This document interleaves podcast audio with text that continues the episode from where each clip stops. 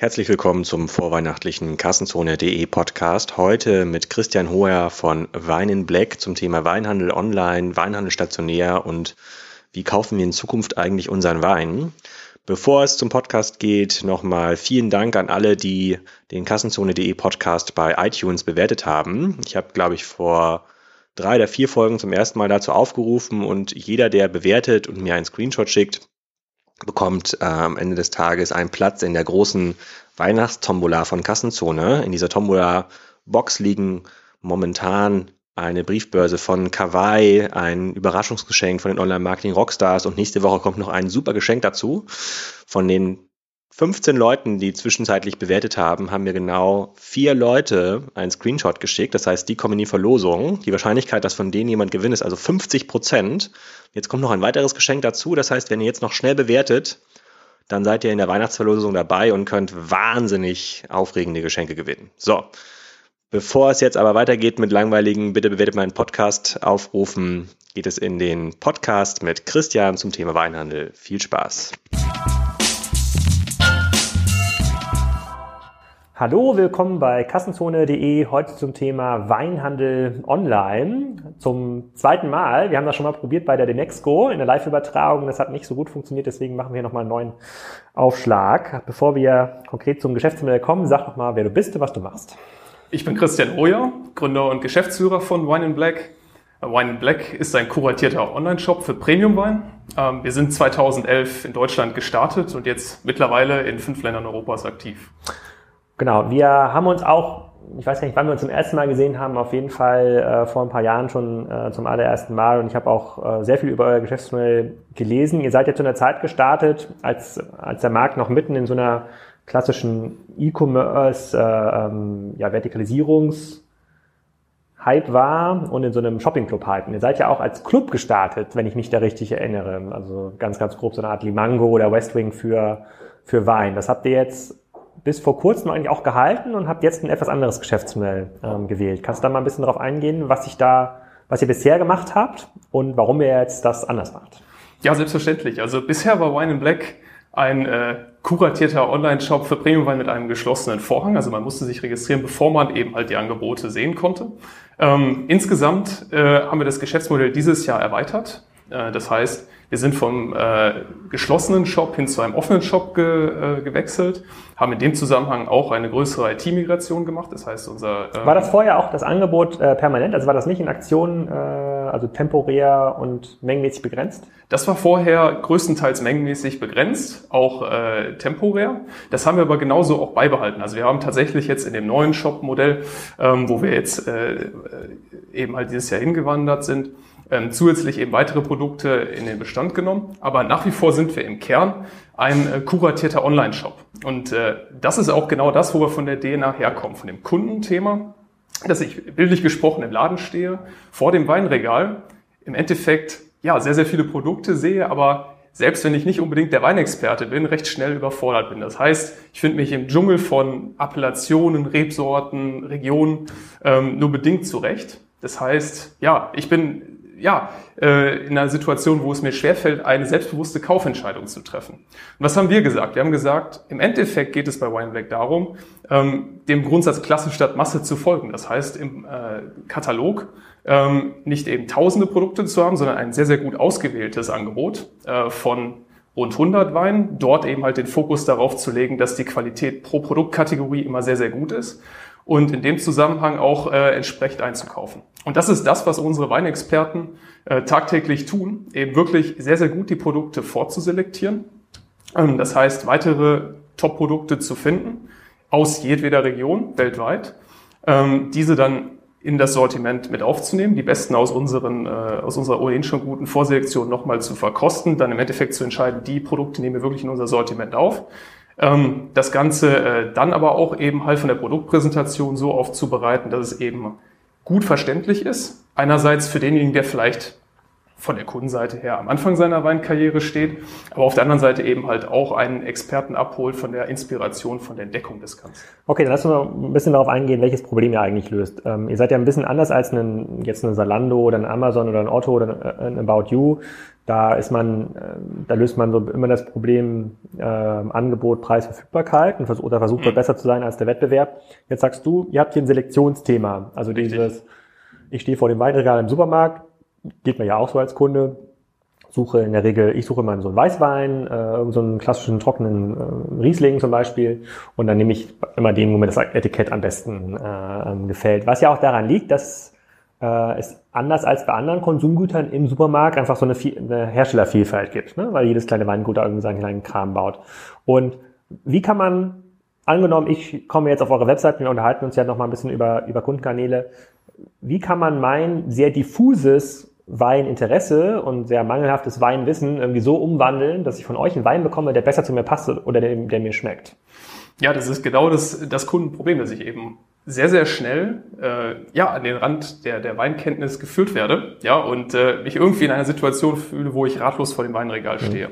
Das heißt, der erste Schritt, und das ist qua Geschäftsmodell tatsächlich in unserem Clubmodell, was wir bis dato hatten, aber jetzt auch in dem erweiterten offenen, äh, kuratierten Shop, nach wie vor der Bestand, dass wir einerseits sehr, sehr viel Wert auf die Produktauswahl legen, die wir ins Sortiment ein, also die Produkte, die wir ins Sortiment aufnehmen und dort wirklich dann, wenn die Produkte im Sortiment sind, sehr, sehr viel Wert auf die Darstellung legen. Ja, das heißt, ich bin in der Lage, wenn ich eben Weine kuratiere, mich auch viel, viel detaillierter mit dem Produkt auseinanderzusetzen, ähm, dort entsprechend auch einen Wein viel, viel äh, kleinteiliger und viel, viel stärker recherchiert zu betexten, als ich das normalerweise tun würde. Wir haben zum Beispiel eine eigene Weinredaktion für das Thema, ähm, haben dann auch entsprechend äh, bei der Fotografie eine eigene Inhouse-Fotografie, so dass wir mehrere äh, Produktfotos zur Verfügung stellen können. Wir haben zum Beispiel auch verschiedenen.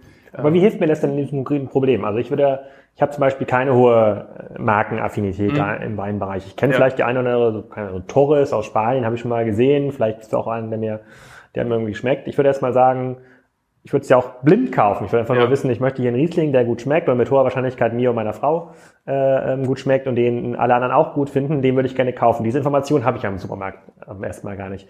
Was da für ein Etikett irgendwie drauf ist, das spielt für mich im ersten Schritt gar nicht so eine große Rolle. Ich habe, glaube ich, eher einen eher so einen, äh, ein Preisgefühl. Ne? Das mhm. darf irgendwie nicht überschritten werden. Also als alles über sieben Euro für einen Weißwein finde ich komplett äh, outrageous, äh, zum Beispiel. Mhm. Ja, alles unter zwei Euro, weil ich, vor, ich mich fragen, wie kann man sich dann die Flasche leisten? Das müsste doch im Tetrapad äh, äh vers versendet werden. Kann man das dann so runterbrechen? Also kann man diesen extrem, äh, dieses extrem diffuse Sortiment, was sich durch ganz, ganz viele Kriterien irgendwie erklärt, die wahrscheinlich keiner rausschmecken mhm. kann, mhm. Hanglage, irgendwelche äh, irgendwelche obskuren äh, Geschmäcker, von denen ich noch nicht mehr wusste, dass, dass es die irgendwie gibt, kann man es irgendwie so rausrechnen und dann ja, zusammenfassen in sowas wie äh, äh, bitter, nicht so bitter, süffig, nicht so süffig und äh, schmeckt den meisten, also so runterbrechen in den klassischen, ja, für den klassischen Konsumenten wie mich. Also dann sagt, ja. okay, dieser Wein, den trinken irgendwie die meisten und den haben andere schon mal gekauft, ein ähnliches Kaufverhalten wie ich gezeigt.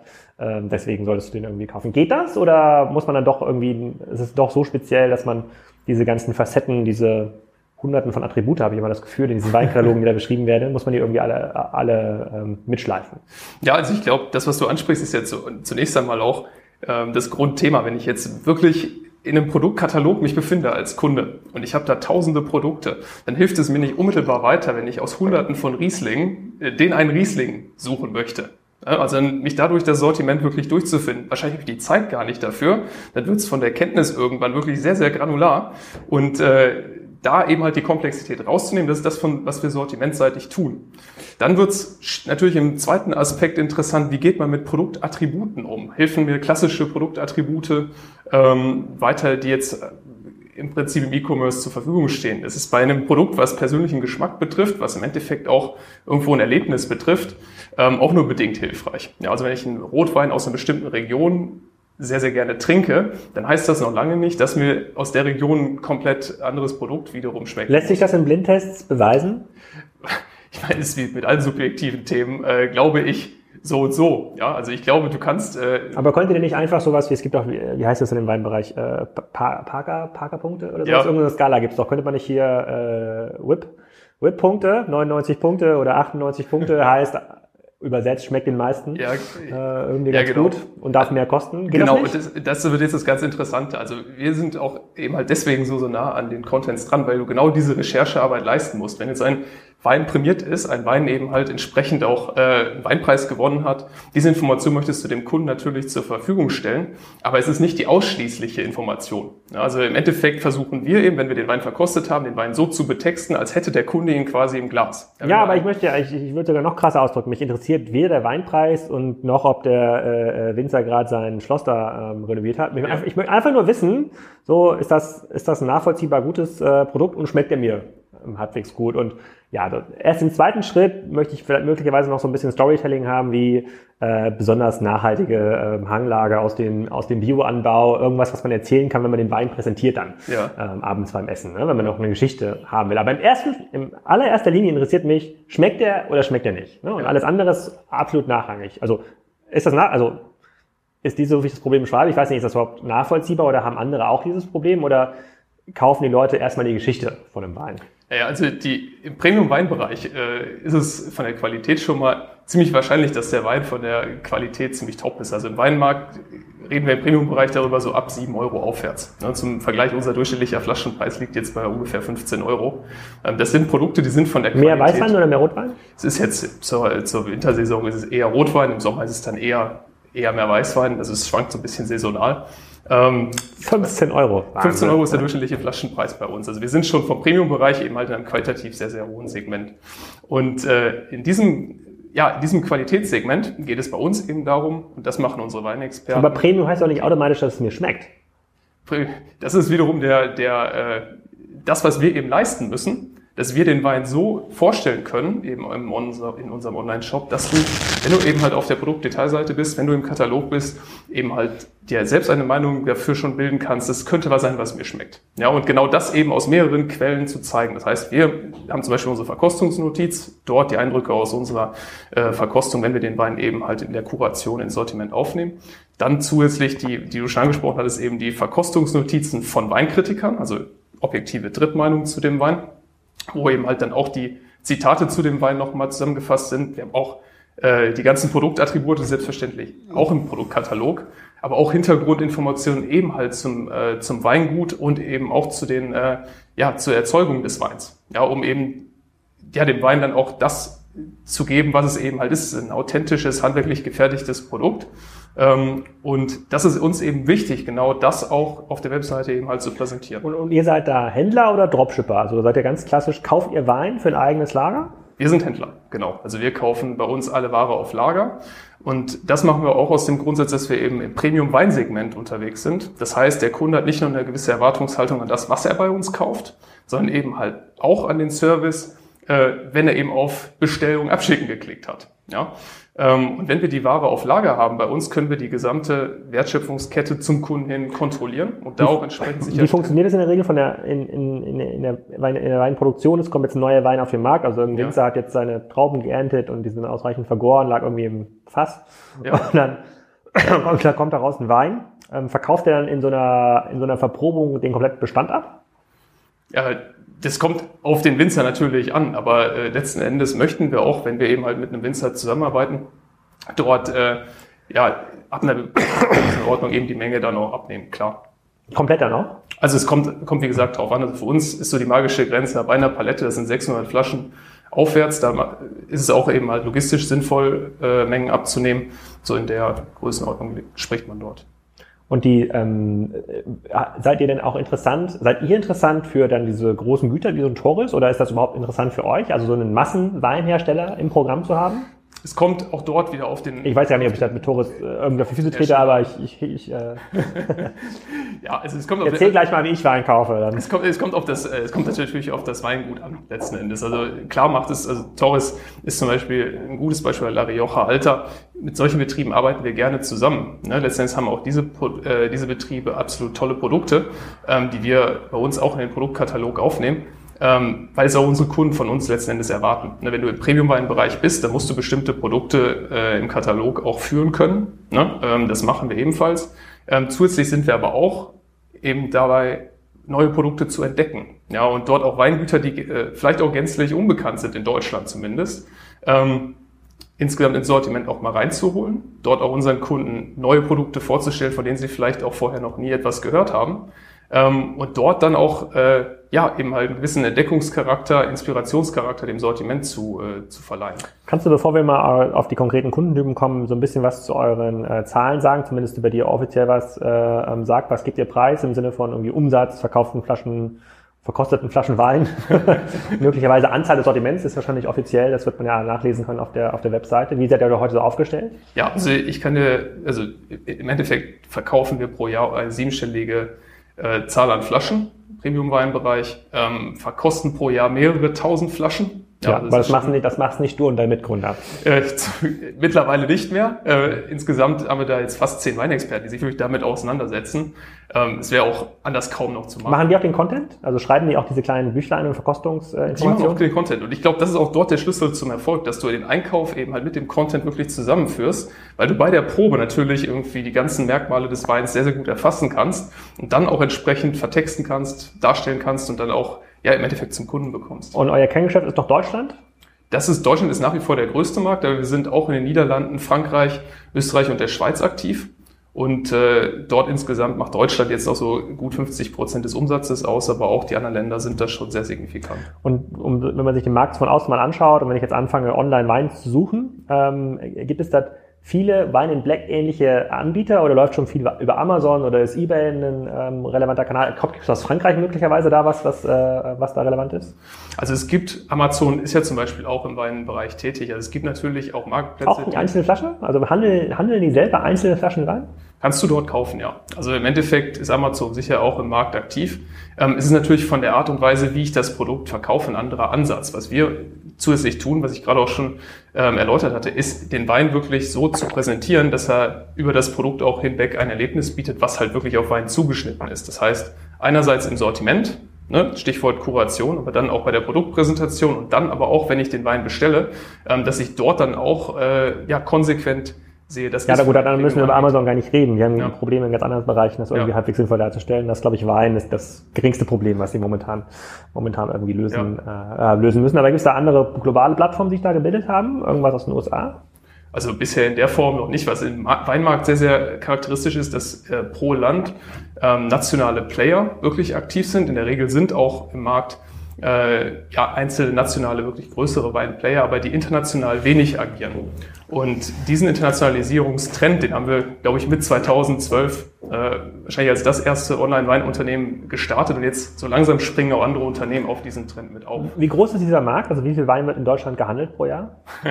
also ist, denke, das ist wichtig für die Hörer und auch ja. sehr das zu verstehen. Wir reden ja im Fashionmarkt immer irgendwie 50 Milliarden plus ja. Möbel über 30 Milliarden äh, plus Consumer Electronics irgendwie 80 ja. Milliarden, ähm, sozusagen, was ist denn Wein? Eine Milliarde, fünf, zehn? Ja, das ist, ist ganz spannend. Also es geht eher die letzte Zahl. Es sind in Deutschland rund 9 Milliarden vom Marktvolumen, ganz Europa. Und wo äh, werden die gehandelt? Rund 60 wie, Milliarden. Wie viele, wie viele kleine, äh, von diesen ganzen kleinen Weinlädchen, die sind ja mal die ersten, ja. die sich auf diesen Konferenzen beschweren und dann sagen, nee, das muss, das, das man kann diese Weinkauf-Experience gar nicht aus diesem Laden äh, rausholen. Das geht gar nicht äh, ähm, ähm, online. Wie viel wird ja. über die verkauft und wie viel über die äh, klassischen Kanäle, also hier Supermärkte und, ähm, äh, und Discounter? Ja, also äh, kann man, glaube ich, ganz gut äh, runterbrechen. Also knapp 50 Prozent ähm, des Umsatzes entfällt auf äh, wirklich den Fachhandel. Ne, letzten und Fachhandel ist das, was sich der klassische Hörer auch vorstellt, wirklich so ein Laden an der Ecke oder in der Straße, der... Genau, also alles so. außer dem Lebensmitteleinzelhandel kann man, glaube ich, ganz grob so, so, so. Viel? Ja. Und im Endeffekt ist online davon natürlich, also hat, hat, ihren, hat seinen Anteil, aber der Anteil selbst ist noch relativ gering im Vergleich zu anderen Branchen. Also da reden wir jetzt je nach Land über drei bis sechs Prozent Online-Anteil. Das ist also ähnlich wie im Möbelbereich. Ja, aber es ist, also es ist jetzt auch noch nicht enorm groß, aber es ist halt kontinuierlich sehr stark wachsend. Also es, mhm. äh, der Weinmarkt im Online-Bereich wächst wirklich zweistellig pro Jahr. Und generell Wein, wächst das auch als, als, als, als äh, Konsumklasse? Es ist, ist recht konstant letzten Endes. Aber im Online-Weinbereich hast du ein äh, wirklich deutlich zweistelliges Wachstum. Und das Wachstum wird natürlich durch zwei Dinge getrieben. Das eine ist, ähm, dass eben mehr und mehr Leute, die jetzt Digital Native äh. Bereich sind, dass die so langsam eben halt auch ins Weintrinkalter kommen. Stichwort die Leute, die vor zehn Jahren das erste Mal ihre Bücher online gekauft haben, kommen vielleicht jetzt eben in das Alter, wo Wein. Wir fangen die Suche auch online an. Nach. Ja, genau. Ja, genau. Also das Wein eben halt eins der Produkte ist, was ich eben dann auch online gerne kaufen möchte. Ähm, und da kommt man dann direkt zum zweiten Punkt. Natürlich ist im Wein äh, Online-Markt auch der Convenience-Aspekt äh, nicht zu unterschätzen. Das heißt, wenn ich Wein einkaufe, Das ist wirklich ein schweres Produkt. Also ich, wenn ich eine 12er Kiste kaufe, rede ich direkt über knapp 18 Kilo Gewicht. Ähm, das muss ich auch erstmal nach Hause bringen. Das kann ich natürlich online auch direkt bestellen. Ich kann mich zu Hause auch entsprechend ja, äh, ungestresst informieren. Ne? Kann eben halt gucken, welche Produkte möchte ich denn jetzt bestellen, die dann eben äh, entsprechend auch dann geliefert bekommen. Es hat aus Convenience-Sicht schon auch ein durchaus äh, nicht zu unterschätzen. Okay, dann, dann reden wir doch mal, weil wir sind ja schon gerade so schön drin, dann reden wir doch mal so ein bisschen über eure Kunden. Ich kann ja was beschreiben, was meine ja. Kundenexperience im Wein ist. Äh, wir trinken zu Hause nur Weißwein, weil meine Frau kriegt Kopfschmerzen von Rotwein. und, ähm, und da war es mal so, ich wohne ja in der Nähe von Kiel und da ist Famila relativ stark. Äh, ja. Die Familie dahinter, die füllt auch selber ab, weil die hat quasi unter dem Bad entlang des Hauptgebäudes quasi eine große Apfelstation für Wein und da, ich glaube, der, die Eigenmarke oder eine Eigenmarke heißt Schneeklot. So, dann mhm. Famila Markt ein, ein, Wein entdeckt, ein Riesling, 2014 der Riesling Classic.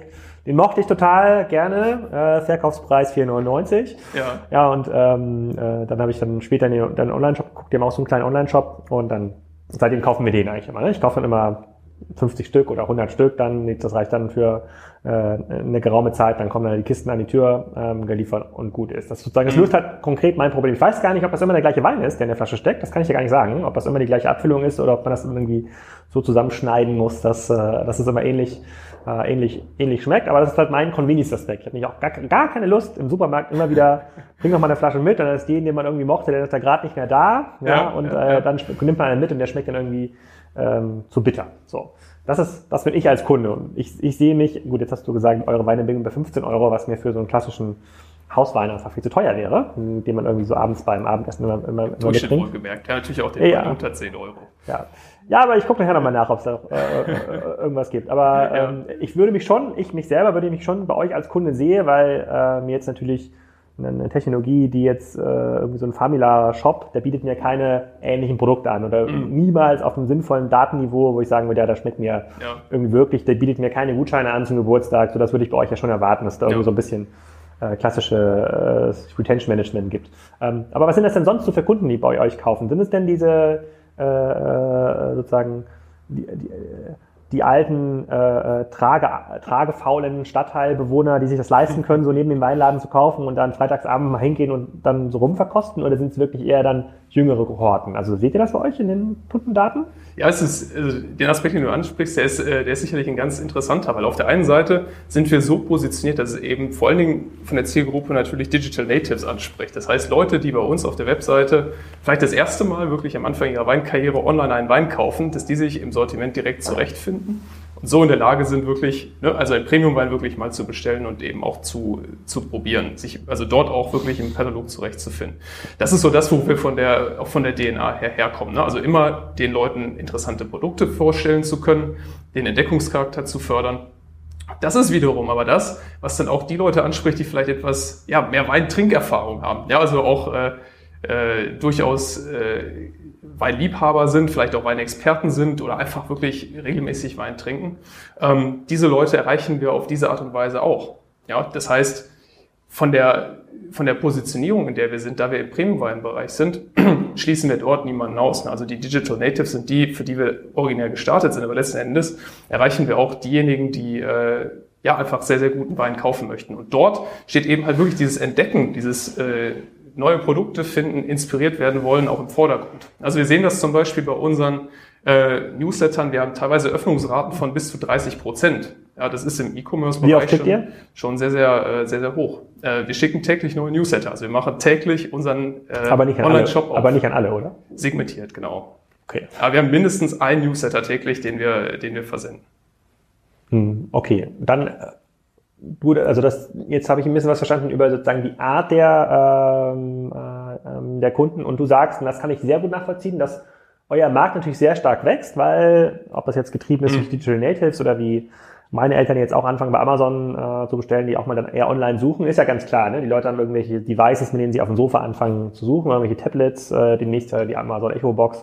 Also alles äh, spricht alles für digital. Das ist ja. keine gute Zeit für den klassischen Weinhändler an der Ecke, muss man fairerweise ähm, sagen. Doch, bin ich mir sehr sicher. Also ich würde kein Weinlokal mehr eröffnen. Da bin ich mir, also da bin ich sehr, sehr sicher sogar. Ähm, aber da kommen wir gleich nochmal zu, was die dann eigentlich machen können und wo es da in diese Richtung geht. Ähm, was mich aber, was ich viel spannender finde, ist, wie findet ihr diese Kunden? Also welche Marketingkanäle funktionieren denn in eurem Bereich eigentlich? Also könnt ihr sowas machen wie Paketbeileger? Müsst ihr sehr aktionsgetrieben, also mit solchen, HelloFresh macht das ja seit mhm. irgendwie zwei Jahren äh, extrem exzessiv äh, mit Rabattkarten arbeiten, die Leute einmal auf den Online-Kanal ähm, zu konvertieren oder gibt es irgendwelche Marken, mit denen man es irgendwie treiben kann, äh, die sagen, hier, wir haben jetzt den äh, Forest XYZ exklusiv in 2017 mhm. äh, jetzt registrieren. Mhm. Ähm, funktioniert das so? Also insgesamt ist es so, dass wir, glaube ich, einen riesigen Vorteil dadurch haben, dass wir von der, also von der kuratierten Seite des Geschäftsmodells kommen. Das heißt, wir haben jeden Tag wirklich neuen, uniken Content, den wir ausspielen können. Letztendlich auch zur Neukundengewinnung. Und dadurch machen natürlich Kanäle, die irgendwie jetzt gerade auch en vogue sind, die im Feed basiert sind, ähm, für uns äh, deutlich Sinn. Also zum Beispiel Facebook ist ein Kanal, da kannst du natürlich jeden Tag äh, neue Produkte zeigen. Ja, sowohl auf äh, Neukundensicht, aber du kannst natürlich auch deine Bestandskunden dort kontaktieren. Ähm, gleichzeitig Ihr könntet doch etwas, ich, ich, ich beschäftige mich gerade ein bisschen, bisschen Influencer-Marketing ja. und gucke mir diese ganzen komischen Instagram-Influencer äh, ja. an und die machen ja alle immer hier Bilder mit Wein am Strand, äh, äh, Bilder mit, mit Wein in der Bar, Bilder mit Wein irgendwie in einem Hotel, Bilder mit Wein vom Eiffelturm. Ja. Ähm, äh, habt ihr damit Erfahrungen gesammelt? Also könnt ihr genau. Influencer ausstatten mit eigenen Weinen? Ja, also genau, also Instagram ist natürlich genau für das gerade ein ganz interessantes Phänomen. Also das können wir, machen wir auch. Das ist ein ganz interessanter, äh, ein ganz interessanter Faktor, ähm, dass du eben halt auch gerade, wenn du eben halt dann auch gute Fotos hast, die dann entsprechend verwenden kannst. Influencer Marketing ist dort äh, für uns auch eine ganz interessante Möglichkeit, Kooperationen aufzubauen. Ähm, zusätzlich ist es auch so, klar, wenn du weißt, welches Produkt du kaufen möchtest, dann bist du ziemlich schnell im Search-Bereich.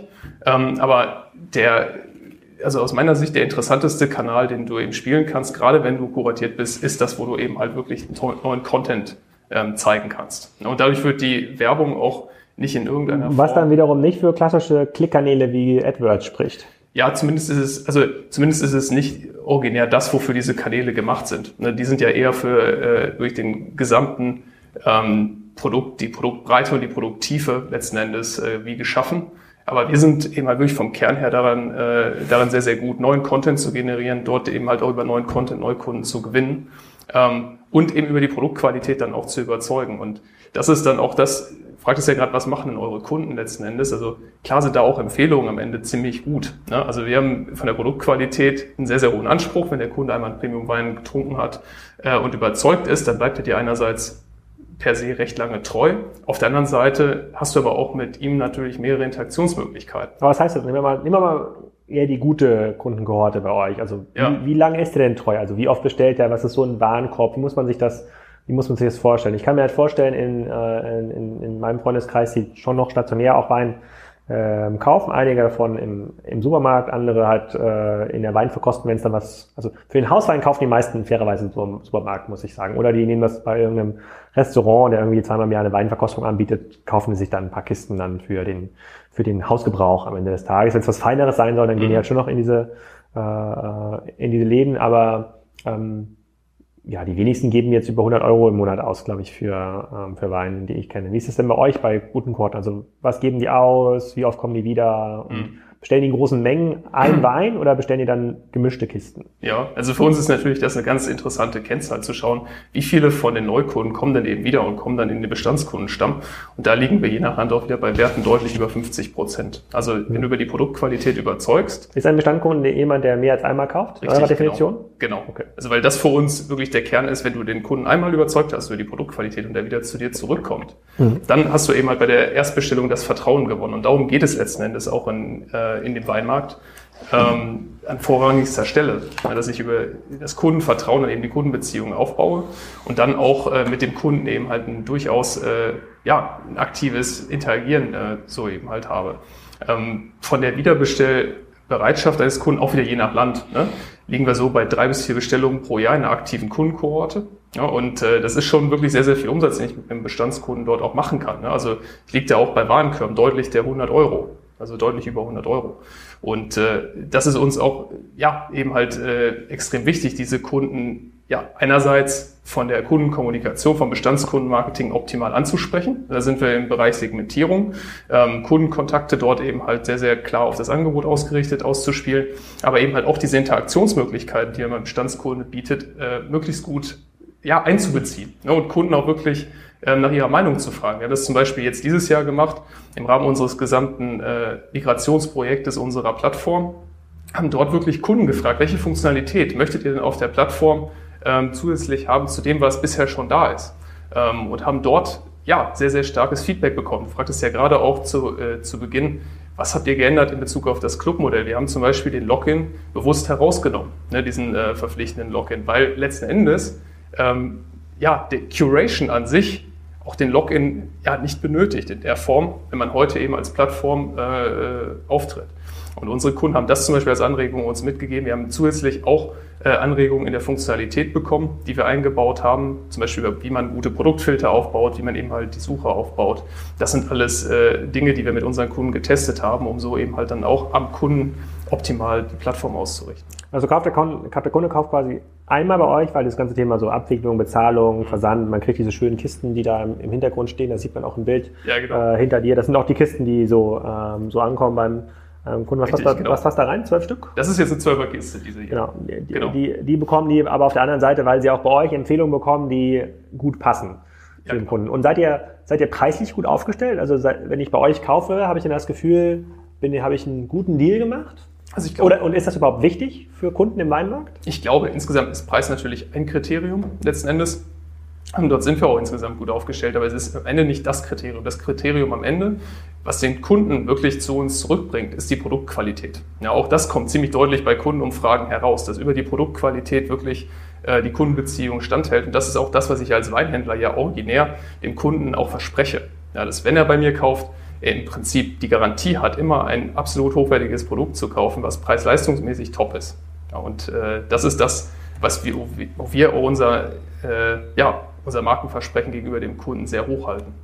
Okay, wenn ihr jetzt, wenn ihr schon im siebenstelligen Bereich, also mehr als eine Million Flaschen, weniger als zehn Millionen Flaschen im Jahr versendet, ist ja noch ein bisschen gewisser Interpretationsspielraum äh, da vorhanden. Ähm, da seid ihr auf jeden Fall ja schon in der Größenordnung, wo, wo man über Eigenmarken nachdenken kann. Das hat ja, jeder Händler hat ja dieses äh, Thema. Ja. Ähm, bevor wir auf eure Eigenmarken ähm, zu sprechen kommen, ist das im normalen Weinhandel, ich kenne es halt aus den äh, Supermärkten, ne? so ja. wie ich ja auch quasi den den Schneeklot Classic Riesling äh, äh, kauft, was ja auch eine Eigenmarke ist, die auch irgendwie ein Weingut ja ab, abfüllen muss. Ähm, und ich glaube, das ist zum Beispiel im Markt, wo ich einkaufe, ist das ein erheblicher Anteil des Eigenmarken. Ist das bei im klassischen Handel, ist das ein äh, normales, gängiges Vorgehen, dass die Händler Eigenmarken aufbauen? Ich glaube, es ist, äh, es ist sicherlich eine Tendenz, die du dort sehen kannst. Die Frage ist ja auch im Endeffekt, wie mache ich das letzten Endes? Ne? Und was brauche ich dazu, um äh, mit Eigenmarken wirklich erfolgreich zu sein? Ja, ja aber erst bevor wir quasi dahin gehen, ja. also was das erfolgreich macht, äh, ja. ist das normal? Also wird, wenn ich an diesem ähm, Fachhändler an die Ecke gehe, ja. meinem Weinhändler meines Vertrauens, hat er Eigenmarken oder ist das eigentlich alles Marken, die äh, sozusagen die, die er äh, von ganz normalen Winzern einkaufen muss?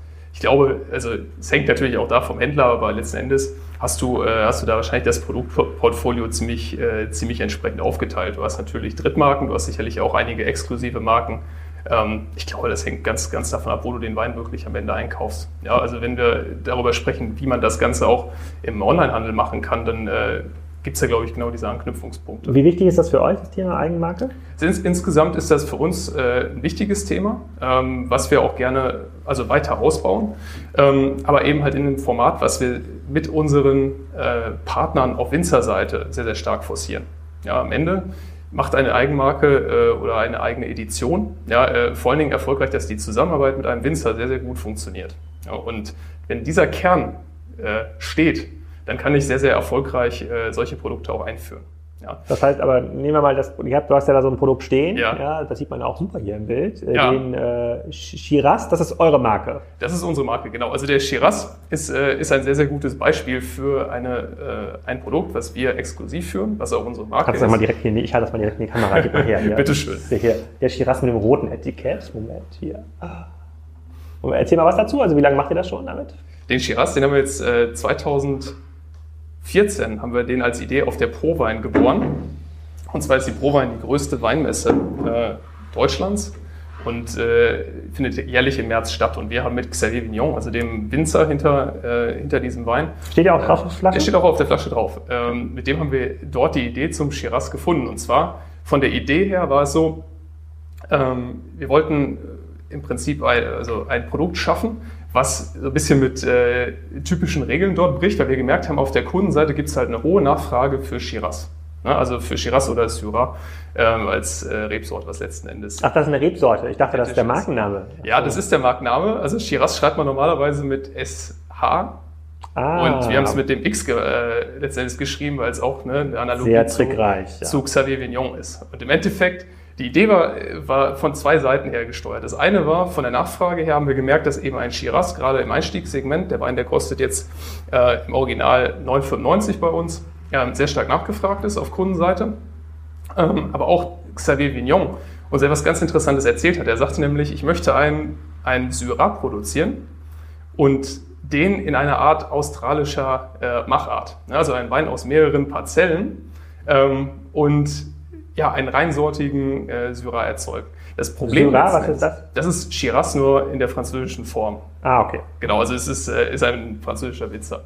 Und das Problem, was dieser, äh, was, was Xavier Vignon hatte, war letztendlich, dass die französische Weingesetzgebung ihm es dann nicht erlauben würde, den Wein als einen anderen, als äh, Vin de France zu verkaufen. Wir haben gesagt, wir glauben daran, wir glauben an die Idee, einen reinsortigen äh, Syrah mit dir zu erzeugen.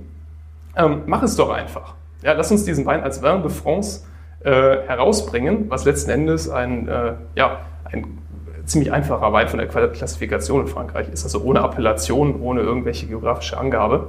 Ähm, und erforderte ein bisschen Mut natürlich zu Beginn. Wir haben das Projekt gemeinsam wirklich so weit aufgesetzt, dass wir uns die Geschichte entsprechend mit ihm zusammen überlegt haben, wie man das eben genau von der, äh, von der Idee zum Kunden bringt. Ne? Also weil es ist ein sehr besonderes Produkt. Es ist ein Wein in Frankreich aus mehreren Parzellen, den es auch so in dieser Art, Machart äh, so bisher noch nicht gab.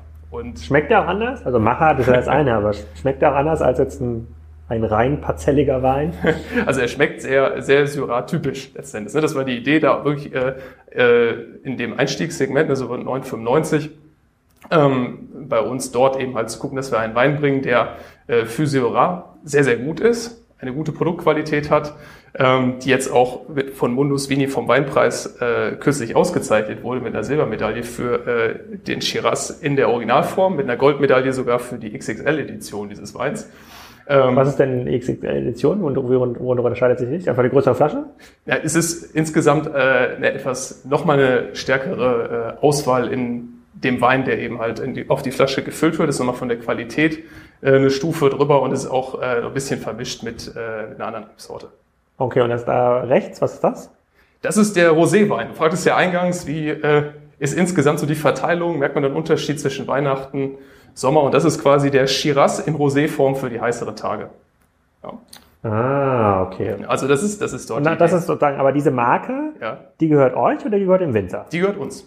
Die gehört uns. Also im Endeffekt. Ihr könntet auch einen anderen Winzer nehmen, der da reinfüllt. Theoretisch schon, aber wir haben da ehrlich gesagt keinerlei Anreiz dazu, weil diese Kooperation, die funktioniert wirklich extrem super. Okay, aber die, das heißt, aber diesen Wein, den vertreibt ihr auch ganz normal auf eurer Webseite. Das ist quasi ein auswählbarer Wein, so, Richtig, den, ihr, genau. den ihr noch ein bisschen stärker unter Kontrolle habt, der wahrscheinlich margentechnisch auf jeden Fall erstmal nicht schlechter ist als normal zugekaufter Wein.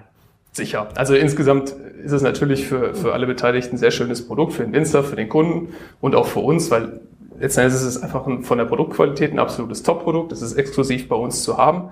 Ähm, es fällt auch im Online-Shop entsprechend auf. Ne? Also wenn ich diesen Wein zeige in dieser Ausstattung, dann äh, ja, springt er ins Auge. Ne? Das ist ein knallrotes ja, Etikett. Ja, das fällt mir im Supermarkt auch immer auf, dass da ja. bei, dem, beim, dem Thema Weinetiketten, dass da so wirklich ja. Marketingkompetenz fehlt. Das scheint irgendwie die, die Fadis da noch zu machen auf den, äh, bei den Winzern, die da irgendwas mit Google Word sich zusammenzimmern und ausdrucken. Ja, es geht, es geht da ja auf zwei Aspekte auch mit ein. Das eine ist, ähm, um eben halt so ein Projekt wirklich umzusetzen. Ne? Äh, muss ich auch im Endeffekt wirklich die Zeit investieren, einerseits in den Content zu dem Wein, also wirklich mir, eine gute, äh, eine gute äh, Präsentation dazu zu überlegen, aber dann auch in die Ausstattung entsprechend Zeit ja. zu investieren, Etiketten und entsprechend das alles. Geht das auch für, geht das auch für, geht das auch für Sekt? Weil zum Beispiel bei Sekt habe ich das ja das Gefühl, da gibt es ja schon viel mehr große Marken, ob das das Rotkäppchen ist oder Frigenet, also die auch tatsächlich im Sinne einer klassischen mhm. Marke auftreten, mhm. Fernsehwerbung schalten für sich mhm. als Marke und sagen, hier trink diesen Wein und. Alles wird gut. Handelt ihr auch viel mit äh, Sekt? Also Sekt, wenn es ein Winzersekt ist, ja, das tun wir. Klar. Was ist denn ein ähm, Winzersekt? Das ist ein, ein Sekt, der eben halt von unseren äh, Partnern, also von Winzern hergestellt wird. Wer macht sonst noch Sekt? Letztendlich, wenn du, wenn du jetzt, äh, was du gerade angesprochen hattest, also Rotkäppchen oder Freshnet, ist es halt in, in einem anderen Segment. Also Winzer, Winzersekt wird eben halt traditionell versektet. Das heißt, ich habe dort äh, traditionell die Flaschengärung, ich habe äh, wirklich ein Handwerk dahinter. Ach, der wird anders hergestellt? Ja, der wird anders hergestellt. Und im Endeffekt äh, dort auch in deutlich kleineren Auflagen natürlich. Ja, und Schmeckt auch anders? Ist meiner Ansicht schon. Das ich, wusste ich noch gar nicht, dass es quasi Wintersekt gibt. Du kannst den Test gerne machen. Ja, mach ich auch mal. Es ja. ist schon sehr, sehr beeindruckend. Auch, ja, äh, ja was, was wirklich deutscher Winzersekt dort äh, teilweise leisten kann. Wir hatten zum Beispiel äh, mal einen Cremant wirklich im Angebot äh, von dem Weingut Winterling und das, äh, das Produkt, das hat es teilweise, glaube ich, auch schon mit äh, dem einen oder anderen französischen Champagner aufgenommen. Von der Qualität, das ist durchaus eine Empfehlung wert. Ja, habt ihr noch mehr Eigenmarken oder nur den Shiraz? Wir haben auch noch weitere Eigenmarken, aber es ist immer in der Form mit einer Kooperation äh, in Form von Wine Black und dem Weingut. Und vielleicht auch nochmal zurück zu, zu dem, warum können wir das machen? Wir können das deswegen machen, weil wir als Marke Wine Black uns so positioniert haben, dass wir im Premium Weinmarkt wirklich diese, ja, dieses, dieses Qualitätsversprechen zum Kunden bringen. Ja, also wenn du dir das Produkt bei Wine Black kaufen kannst, dann weißt du als Kunde, okay, das Produkt, das wird preis-leistungsmäßig absolut meinen Anforderungen gerecht. Wenn du so einem, wenn man, äh, ich würde gerne nochmal quasi die andere Seite des Marktes verstehen, diesen Winzer, mhm. wenn du so einen, einen klassischen, gesunden Winzer anschaust, ne, sagen wir mal, der hat irgendwie seinen Betrieb im, Griff, im Griff, der macht irgendwie so ein bisschen eine Marge. Hat er eine hohe Handelsabhängigkeit? Also ist der von irgendwie zwei, drei Einkäufern abhängig, wie bei anderen ähm, Nahrungsmitteln auch? Also da hat man ja dieses, dieses äh, Oligopol von äh, Lidl, Rewe, Aldi und Edeka, bei dem alle sagen, ach, die drücken mich so krass in den Preisen, ich habe hier überhaupt nichts mehr ähm, zu melden. Hat das ein Winzer auch oder hat der durch die Hunderten von Fachhändlern, die es da irgendwie gibt, eine mhm. Möglichkeit, da in der Preisgestaltung für sich einen besseren Schnitt zu machen? Ich glaube, in, also im Premium-Wein-Segment, da ist es, äh, da ist es sehr, sehr stark, was du gerade ansprichst, ne? die traditionelle Beziehung zu mehreren Fachhändlern, ne? auch eben zu Händlern wie uns, die dort eben halt aber auch sehr wichtig ist. Ne? Also die Beziehungen, die wachsen über die Jahre, ähm, werden auch entsprechend gepflegt. Ähm, und da ist am Ende ist halt auch extrem wichtig, dass man das Ganze partnerschaftlich lebt. Ne? Ähm, wenn du äh, eher im Segment bist, wo du, ne, also Lebensmittel-Einzelhandel-Segment unterhalb von ähm, jetzt fünf Euro pro Flasche dort eben äh, Wein produzierst, da geht es natürlich stärker über die Menge. Das, ist, das ist klar. Und wir sind aber in dem Segment eben tätig, was äh, im Premium-Weinmarktbereich äh, positioniert ist. Und da gibt es jetzt, äh, die sind jetzt quasi nicht alle abhängig irgendwie von Havesco oder irgendwelchen anderen äh, Ketten, die das Ganze ankaufen. Nein, aber natürlich auch bewusst nicht. Ähm, und hm. wir sind da auch daran interessiert, eben halt das Ganze partnerschaftlich mit jedem einzelnen Winzer, mit dem wir zusammenarbeiten, zu leben. Also wenn äh, wir als äh, Unternehmen gegenüber äh, unseren Weingütern auftreten, ist uns das sehr, sehr wichtig, weil nur dann kannst du eben halt auch über Zeit so Projekte entwickeln, wie zum Beispiel einen Shiraz, weil solche Sachen ergeben sich eben im Laufe der Zeit auch erst. Okay, bevor wir sozusagen zum wichtigen dritten Block kommen, habe ich noch einen so klassischen Kassenzone-Frageblock, der, ähm, der auch immer wieder bearbeitet werden muss. Und zwar, ähm, ich weiß gar nicht, wo ich das letzte Mal das Thema hatte, doch hier mit, bei, mit David Spanier von Petstedel, der war das auch, stationärer Handel. Das Produkt, was ihr macht, oder diesen Handel, den ihr macht, der ist ja tatsächlich so ein 1 zu 1 Äquivalent zu dem stationären Handel. Man sagen könnte, macht es nicht für euch auch Sinn, Flagship-Stores zu haben? Mhm für was auch immer, Kundenbindung, Einführung neuer, neuer Marken ähm, oder dort zumindest andere stationäre ähm, Repräsentanten äh, zu haben, so Shop-in-Shop-Konzepte, irgendwelche ja, Wein- in Black-Kühlschränke in Supermärkten, in anderen, in anderen, in anderen Filialen. Denkt ihr über sowas nach? Macht das, ist das interessant für euch? Also Fakt ist letzten Endes, dass der Großteil des äh, Weinmarktes immer noch offline stattfindet. Also insofern relevant ist das Ganze sicherlich von der Idee her. Ähm, wenn es letzten Endes für Wine Black äh, der Anknüpfungspunkt Ja, aber das, das, das, ne? das, das Argument lasse ich nicht zählen. Das, das ist ja, das wird mir, auch Mediamarkt verkauft heute auch noch viele Produkte, aber ich, im Traum wird mir nicht einfallen, einen Elektrofachmarkt zu eröffnen. Naja, im Endeffekt, was ist, was ist für uns interessant? Für uns wäre das Ganze interessant, wenn eben ein stationärer Handel auch irgendwie technologischen Twist hätte, dass wir das, was wir online sehr, sehr gut tun, nämlich die Contents herauszuarbeiten, das Produkterlebnis jenseits der Flasche zum Kunden zu bekommen. Also die Hintergrundgeschichte, äh, dieses kuratierte Sortiment vielleicht eben offline erlebbar zu machen, aber das Ganze eben dann auch mit dem Convenience-Ansatz zu kombinieren, ne, dass du vielleicht die Produkte nicht im Laden direkt äh, kaufen musst, sondern vielleicht bestellen kannst, weil sie eben halt ein gewisses Produktgewicht haben. Ne? Solche Sachen müsste man sich dann schon sehr, sehr gut in dem Konzept überlegen. Genau, ich überlege mal halt, was, was, was quasi der Hebel in diesen Geschäftsmodellen? Es gibt ja hier, ich, wie heißt denn dieser Vesco stationären Brands? Ich glaube, Jaco O ist das? Nee, nicht Jaco O, wie heißt denn das? Äh, äh, Jacques Weindepot heißt das, glaube ich. Ne? Das ist ein so ein genau. Filialkonzept von, äh, von der Vesco.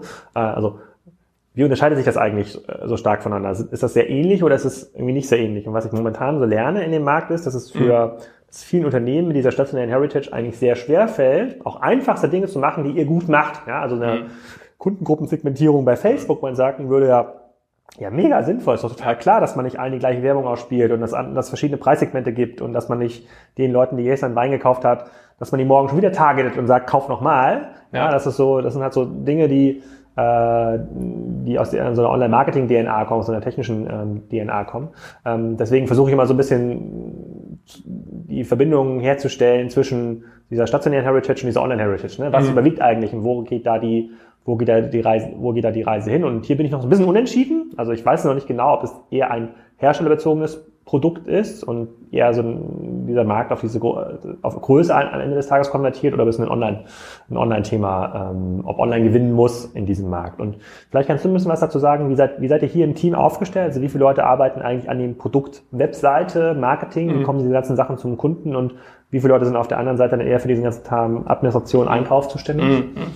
Also bei uns im Team ist es tatsächlich so, wir haben ein Drittel unserer Kollegen im äh, IT-Team und Produktteam. Das heißt, wir sind dort von der DNA auch sehr, sehr technisch aufgestellt. Ja, warum machen wir das? Weil wir im Endeffekt auch daran glauben, dass Technik das ist, was uns im Markt deutlich differenziert und auch wirklich für uns als Online-Unternehmen ähm, absoluter Kern ist neben dem Produkt, was wir verkaufen.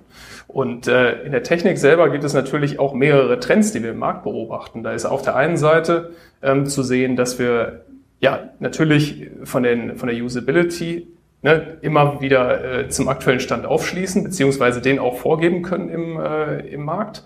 Ähm, also wie finde ich meinen Wein, wie kann ich filtern, richtig. wie kommen die Empfehlungen zustande? Ganz genau. Wenn, wenn, wenn du über die Technologie sprichst mit einem normalen Winzer oder mit so einem äh, mit so einer Vesco, dann geht es bei dir immer im Bereich Fertigung und Abfüllung, ja, höhere Automatisierungsgrade, weniger kaputte Flaschen, äh, weniger weggespritzter Wein, was sowas in der genau. Art. Bei uns ist Technologie eben wirklich äh, die Produktentwicklung unseres Webprodukts in unserer Applikation. Und dort auf der einen Seite Usability, Performance ist auch immer eins der, der Schlagworte, was da äh, sehr, sehr wichtig ist. War der, war der, war der, war der, äh, der Black Friday für euch relevant als Business? Und ob, natürlich ist der relevant. Also bei uns äh, haben wir dort auch einen wahnsinnigen Anstrom auf die Plattform gehabt.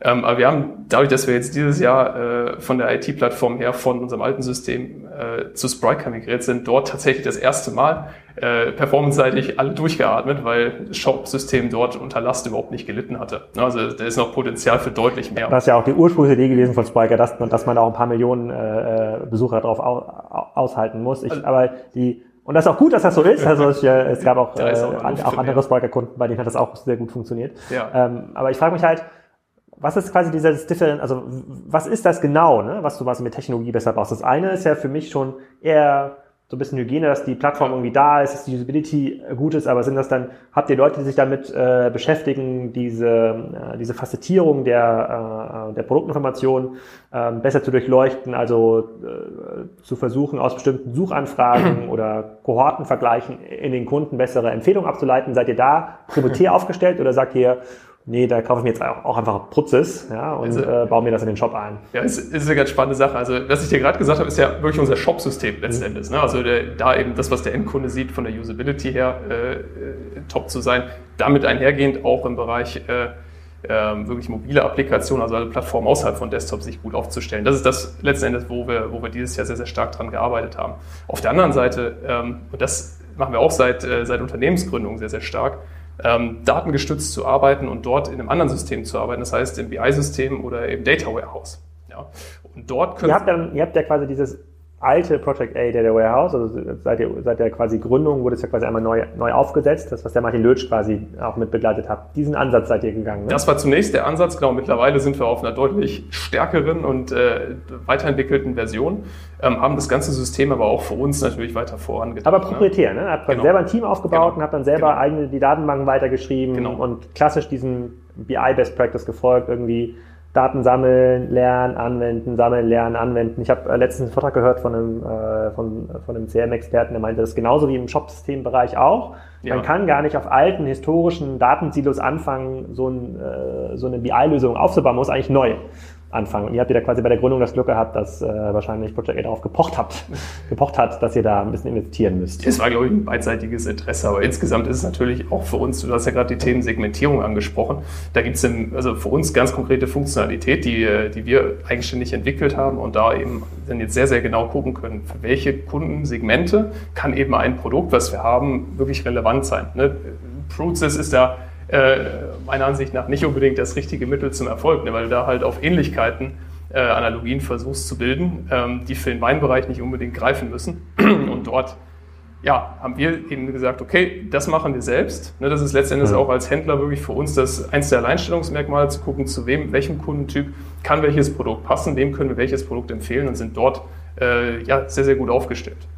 Mhm. Okay, also die, also könnt ihr denn auch durch diese BI-Daten, die ihr habt, oder generell die Daten, die ihr habt, auch in das B2B-Geschäft einsteigen? Also könntet ihr zum Beispiel auch einem Winzer, wie dem, mit dem ihr Stress entwickelt habt, sagen, okay, du kannst ja bei uns auch zehn Top-Kunden kaufen oder wir können die für dich einladen, ja, für eine bestimmte Verprobung, weil das sind eigentlich die Kunden, von denen wissen wir, wenn die das gut finden, dann finden das andere auch gut. Ne? bevor du einfach auf, äh, mit einem sehr, sehr alten Karteikartensystem anfängst, ähm, Kunden einzuladen und viel, viel weniger datenorientiert das Ganze macht. macht könntet ihr sowas machen? Also ich, ich erlebe das bei ganz, ganz vielen Plattformen, die dann mhm. äh, bei Amazon ist Amazon Media Service, Salando, es ist Salando Media Solutions, ne, die mhm. im Grunde genommen für sich selber erkennen, eigentlich sind wir mehr eine Plattform. Also wir sammeln Daten über den Kunden, wir wissen mehr über den Kunden, wir wissen mehr über, äh, über die verschiedenen Kohorten, Ähnlichkeitsdaten und verkaufen über verschiedene äh, Tools eigentlich Reichweite und damit kommt man so ein bisschen raus aus dem Handelsrisiko. Könnt ihr sowas machen? Macht, habt ihr damit schon Erfahrungen gesammelt?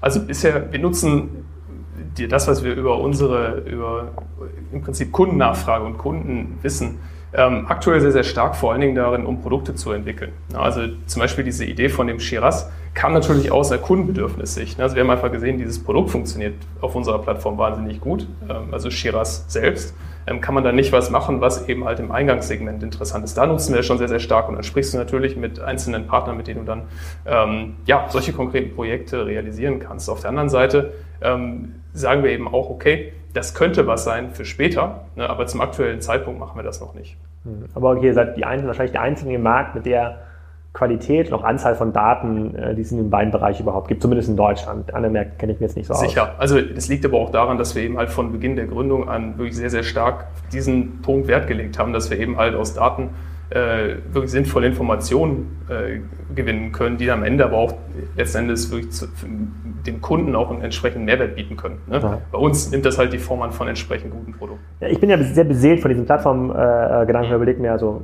ihr seid nun mal jetzt der führende Anbieter für Wein online, aus meiner Sicht zumindest, äh, was diese Heritage angeht. Vielleicht machen andere noch mehr Online-Umsatz, aber sicherlich jetzt nicht ähm, aufgrund der, auf dieser Qualitäten, die ihr habt. Und dann überlege ich mir natürlich schon, naja, müsst ihr nicht auch das Tradebyte irgendwie für Wein werden, um dann nicht nur eure Plattform das auszuspielen, sondern auch über andere Plattformen das dann irgendwie anzubinden und diesen ganzen kleinen Winzern zu helfen, die ja niemals diese Fähigkeiten aufbauen können, die ihr äh, ähm, aufbauen könnt. Es ist ja illusorisch, dass da mhm. jemand mehr als eine Person beschäftigt, die den Online-Shop irgendwie äh, betreut. Und das reicht, das hat vor drei Jahren schon nicht ausgereicht und das reicht äh, morgen schon gar nicht, äh, schon gar nicht aus. Ja. Ähm, ja, mit diesen herzerwärmenden Worten möchten wir jetzt äh, alle verabschieden. Nein, eine letzte Frage habe ich noch. Was äh, gibt es irgendwelche spannenden Sachen 2017, äh, die auf uns zukommen von Wine Black?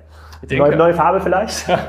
also, also im Endeffekt 2017 ist sicherlich ein sehr, sehr spannendes Jahr, weil wir dieses Jahr eben äh, die äh, technische Grundlage dafür wirklich gelegt haben mit äh, unserer Migration. Das heißt, wir haben jetzt natürlich ganz viele Möglichkeiten, darauf basierend wieder neue Features zu entwickeln, die Plattform weiterzuentwickeln, das Geschäftsmodell ne, von einem äh, geschlossenen Shop jetzt im offenen Shop äh, weiter zu strukturieren. Ähm, also man kann da sehr gespannt sein. Für uns wird es äh, einige, einige neue Projekte geben viel, ja, einige neue Projekte, abgesehen von weiteren äh, Plattformen, auch andere Märkte, die ihr nochmal angibt?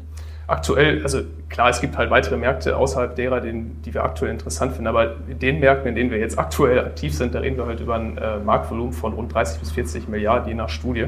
Das heißt, da sind wir auch noch nicht ganz am Ende. Wie viel wird in Frankreich konsumiert? 9 Milliarden was in Deutschland, ne? Genau. Wie viel ist Frankreich? Ziemlich ähnlich. Ja. Ähnlich? Ja. Ach so, ich hätte gedacht, noch mehr. Ja, aber gut, die sind pro ja Kopf ist es etwas mehr. Pro Kopf ist etwas mehr. Das ist etwas mehr. Ja, sehr cool. Da bin ich mal gespannt, was dann 2000, äh, 2017 auf uns wartet im Bereich äh, Wein. Jetzt muss ich gleich nochmal Prosecco verkosten. Vielen Dank für deine Zeit. Sehr gerne.